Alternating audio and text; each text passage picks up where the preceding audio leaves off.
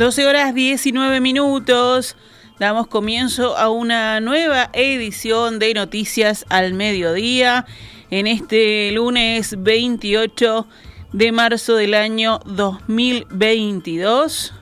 Tenemos, por supuesto, mucha información para compartir de lo que han sido las repercusiones del referéndum realizado ayer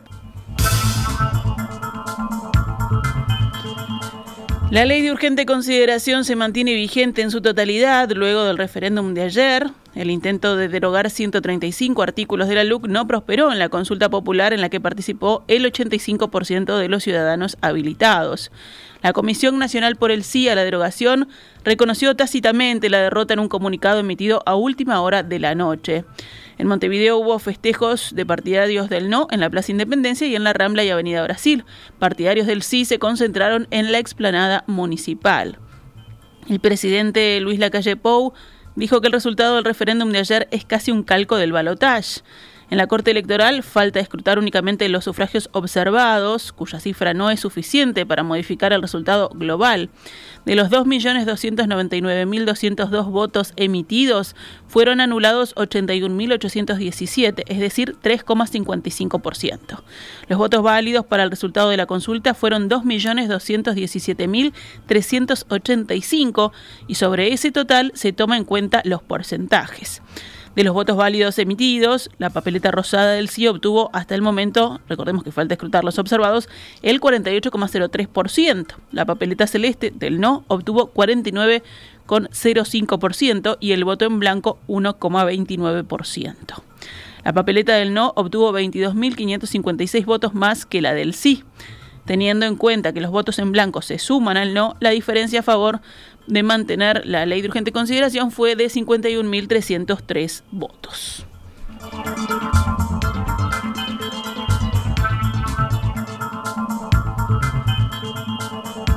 La papeleta del no finalmente ganó en 16 departamentos y la del sí en 3, Montevideo, Canelones y Paysandú. El presidente Luis Lacalle Pou dijo ayer en conferencia de prensa que el resultado del referéndum marca una etapa superada y valoró que la LUC queda firme. El mandatario habló en la torre ejecutiva sobre las 23 y 30 y justificó su tardanza señalando que quería comparecer públicamente en un momento lo más cercano posible al conocimiento del resultado final del escrutinio. De hecho, cuando inició la conferencia de prensa ya había concluido alrededor del 98% del conteo de votos. Sentado delante de todo el gabinete de ministros, el mandatario afirmó que el resultado es casi un del balotaje, por lo que luego de dos años de gobierno nada debería cambiar. Soy un convencido de que no hay dos Uruguay. Quizá pueda haber dos visiones políticas distintas, pero no hay dos Uruguay, hay un Uruguay solo, afirmó la calle. Etapa superada, mañana seguimos con el mismo optimismo, con las mismas ganas, con una coalición que ha demostrado firmeza en la diversidad y eso es lo que nosotros le hemos ofrecido a los uruguayos en la elección, en la pandemia, en los momentos difíciles y le vamos a ofrecer en los tiempos que vienen para seguir creciendo.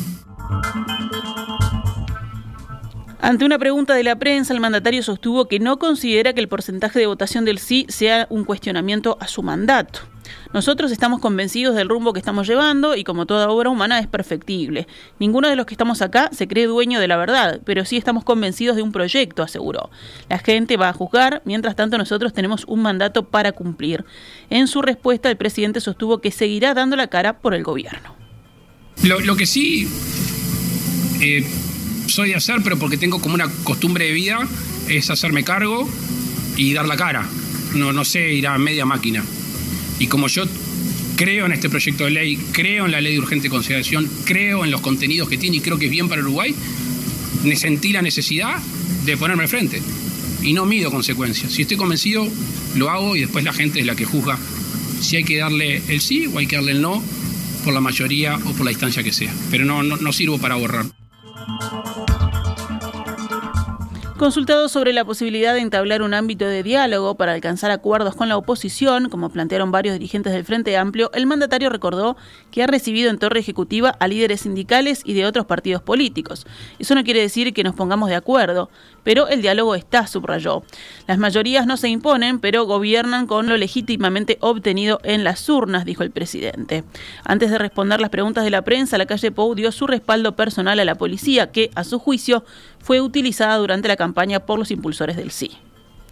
Mi apoyo, nuestro apoyo personal a todos los hombres y mujeres policías del país que fueron utilizados injustamente en estos días en campaña cuando nos cuidan a todos los uruguayos.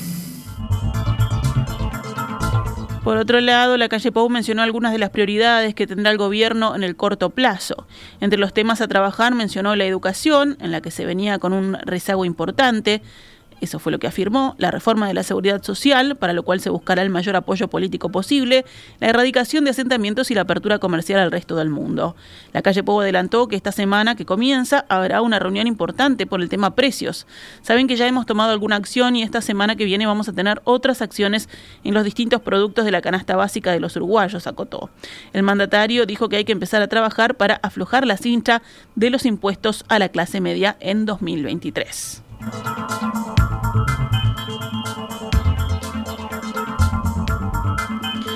Respecto a las repercusiones, el senador nacionalista Gustavo Penadez aseguró esta mañana que la elección de ayer fue un respaldo importante al gobierno con resultados esperables. Creo que el alta nivel de aprobación que el gobierno del presidente de la calle Pou y la figura del presidente de la, la calle Pou sirvió y muchísimo para obtener este resultado, porque es verdad, estamos en la mitad del mandato de un gobierno que ha tenido que enfrentar y está enfrentando desafíos enormes desde todo punto de vista, ¿no? Y, en ese sentido creo que los ha venido manejando con tal solvencia que logró ayer nuevamente recibir el respaldo en cuanto a la recomendación de que la ley de urgente consideración se, se mantuviera vigente en su totalidad, este, porque el gobierno la había definido, y creo que el término es correcto, como la columna vertebral del gobierno, Esta mañana, en diálogo con En Perspectiva, Perades afirmó que Uruguay está políticamente dividido en dos grandes bloques, pero que no está partido ni dividido, no hay grieta, aseguró, y afirmó que fue una campaña de desesperación, donde cualquier argumento era válido, y que por el contrario a lo que se dice, el diálogo siempre existió y existe. Está transmitiendo a la población una visión equivocada. El diálogo es permanente porque además tiene que ser así. La LUC, para hablar en términos de la LUC y de que no hubo tiempo, yo presidí la comisión en el Senado. Se recibieron 176 delegaciones, se modificaron 276 artículos de los 400 que terminó teniendo la, la LUC, se eliminaron 22 artículos enviados por el Poder Ejecutivo, se le incorporaron a la LUC un sinnúmero de propuestas que el Frente Amplio realizó, a tal punto que el Frente Amplio votó el 55% del articulado. Entonces, este, uno no puede hablar en términos tan dramáticos como en algún caso se ha utilizado en cuanto a la necesidad de dialogar.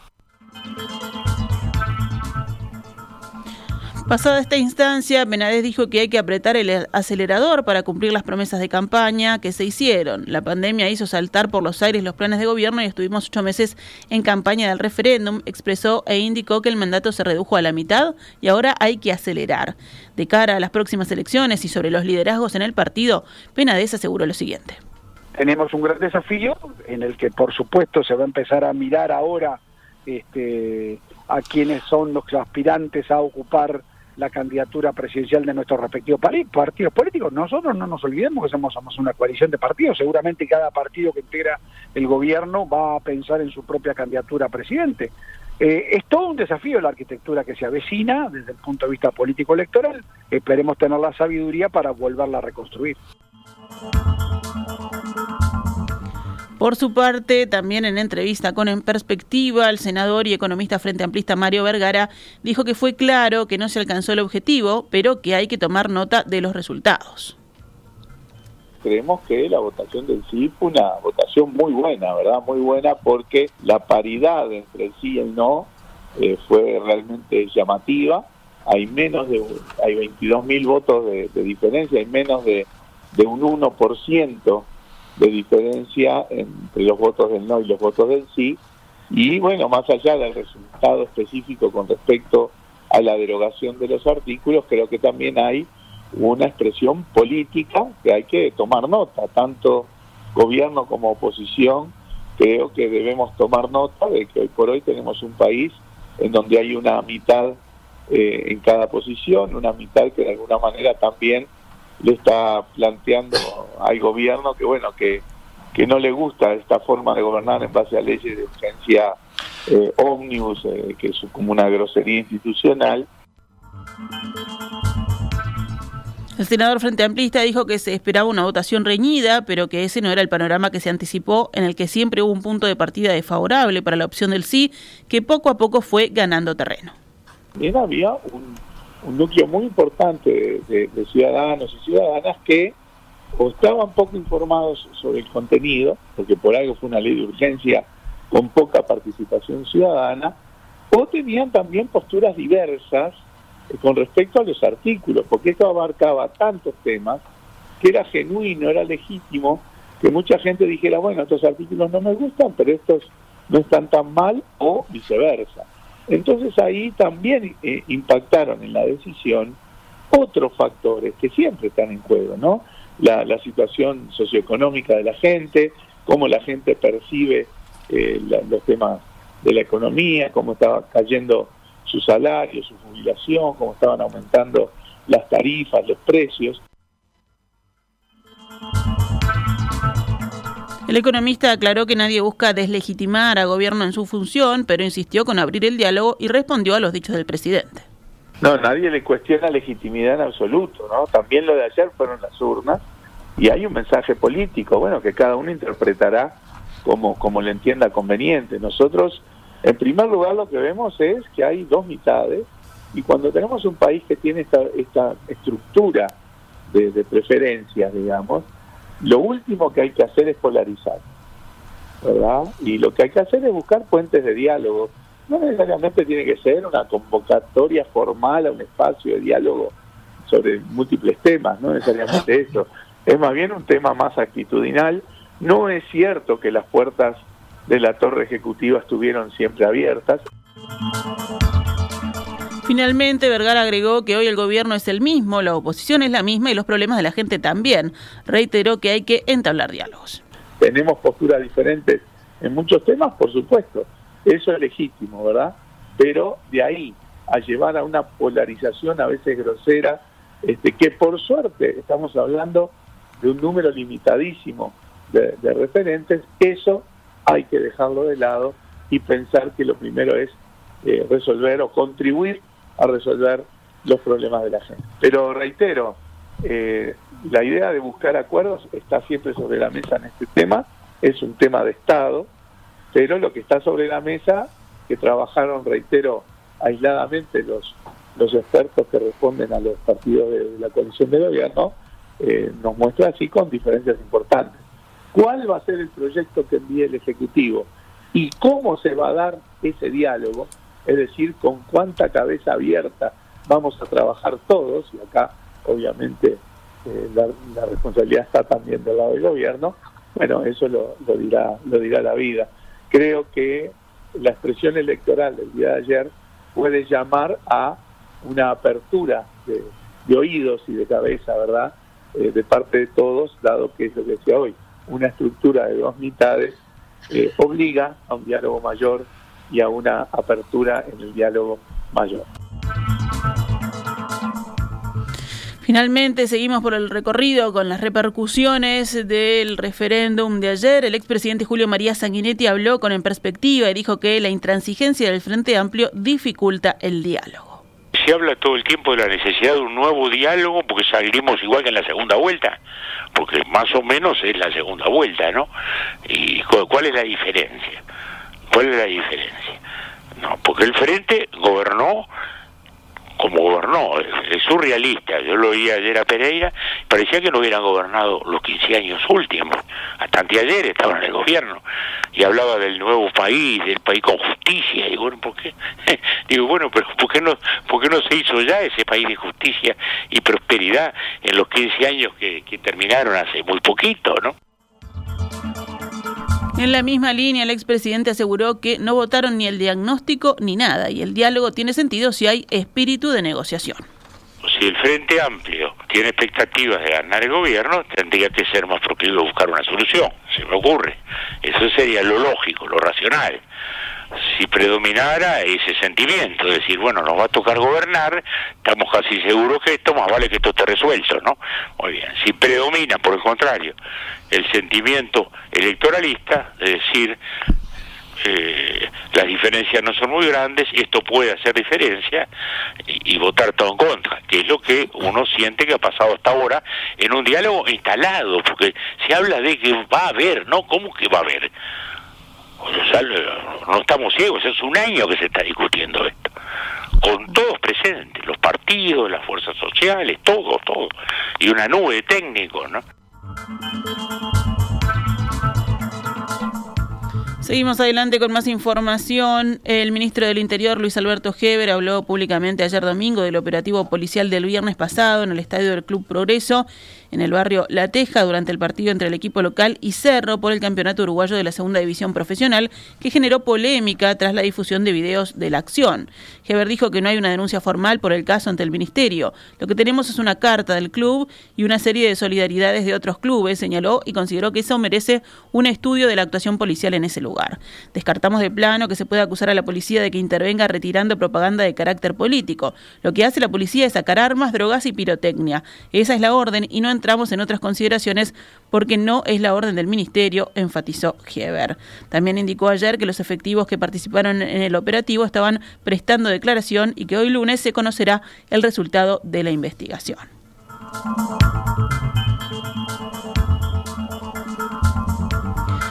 Hablamos de los datos de la emergencia sanitaria. Ayer falleció una persona con coronavirus en Uruguay, el sábado también una y el viernes dos. Este fin de semana sufrió un leve aumento la cantidad de personas con COVID-19 en CTI. Ayer domingo había 46, el sábado 40 y el viernes 39. En el día de ayer fueron detectados 727 contagios nuevos en 7.244 análisis. La tasa de positividad fue del 10,04%. Y cerramos el panorama nacional con otras noticias. Luego de varias semanas internado con un cuadro clínico irreversible por muerte cerebral, este domingo falleció Facundo, un joven de 18 años de Tacuarembó que recibió un disparo de chumbera en el pecho durante una broma de campamento, según declararon a Telemundo la fiscal del caso, Claudia Lete, y la abogada de la familia, Karen Pintos. El imputado por el crimen, un amigo íntimo de este joven, se encuentra en prisión domiciliaria de forma preventiva desde el fin de semana de febrero en que se originó la tragedia. Sin embargo, Lete adelantó que pedirá una audiencia para esta semana con el fin de cambiar la caratura del caso, que pasará de ser lesiones gravísimas a homicidio. Lete estudia además solicitar que el imputado pase a cumplir la reclusión cautelar en una prisión y no en su domicilio. La fiscal contó que aún no presentará acusación contra el imputado.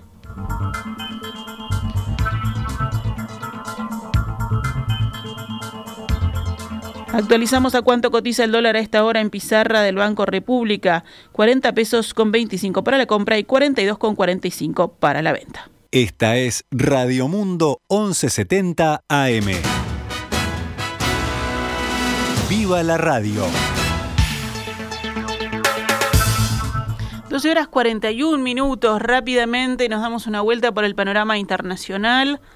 En Ucrania, el gobierno estimó que las pérdidas económicas causadas por la guerra con Rusia ascienden a más de 500 mil millones de dólares, según anunció el lunes en Facebook la ministra de Economía ucraniana, Yulia Sirvidenko. La ministra cifró en 564.900 millones de dólares el impacto directo de las destrucciones desde el inicio de la invasión rusa el 24 de febrero, que incluyen las consecuencias indirectas de los combates en la economía, como el aumento del desempleo, la reducción del consumo de los hogares o la disminución de los ingresos del Estado. Hay que tener en cuenta que cada día las cifras cambian y por desgracia aumentan, dijo Sibirdenko, que también es viceprimera ministra. Y si nos venimos a la región, en Perú, el Congreso, dominado por la oposición, debate hoy una moción de destitución contra el presidente izquierdista Pedro Castillo por supuesta corrupción y falta de rumbo, una figura que ya condujo a la caída de dos mandatarios desde 2018. La sesión plenaria del Parlamento peruano está prevista para las 15 horas con el fin de debatir y votar el pedido de vacancia de la presidencia de la República, según la convocatoria de la jefa del Congreso, María del Carmen Alba. Se trata de la segunda moción de vacancia en ocho meses contra Castillo, que asumió la presidencia en julio tras ganar un apretado balotaje con Keiko Fujimori. En diciembre el Congreso desestimó una medida similar. El desenlace es una incógnita, pues la oposición carece de los 87 votos necesarios que exige la Constitución para remover a un mandatario. De los 130 legisladores, los opositores suman 80. Los oficialistas de Perú Libre y grupos afines llegan a los 50. Y en deportes, este fin de semana que pasó no hubo fútbol por el torneo Apertura que lidera Deportivo Maldonado debido a la jornada electoral de ayer domingo. La séptima fecha comenzará el próximo viernes con el partido en el que Rentista será local ante Peñarol en el estadio Artigas de Paysandú. Y la selección uruguaya viajó hoy a las 10 de la mañana rumbo a Santiago de Chile para jugar la última fecha de las eliminatorias rumbo a Qatar 2022. Ya clasificado el equipo que dirige Diego Alonso se enfrentará a La Roja desde las 20 y 30 de mañana martes. Argentina, Brasil, Uruguay y Ecuador ya están clasificados al Mundial y esta fecha solo influirá en cómo terminará Uruguay en la tabla, si lo hará tercero o cuarto. En tanto, Chile, Perú y Colombia pelean por ingresar al quinto lugar y acceder al repechaje para poder llegar a jugar el Mundial de Qatar 2022. Perú jugará con Paraguay en Lima y Colombia lo hará con Venezuela en Guayana. Los restantes partidos de la última fecha son Bolivia con Brasil en La Paz y Argentina con Ecuador en Guayaquil. El próximo viernes a las 13 horas en Doha, en Qatar, se realizará el sorteo que determinará cómo quedarán los grupos para el Mundial. Esta es Radio Mundo, 1170 AM. ¡Viva la radio!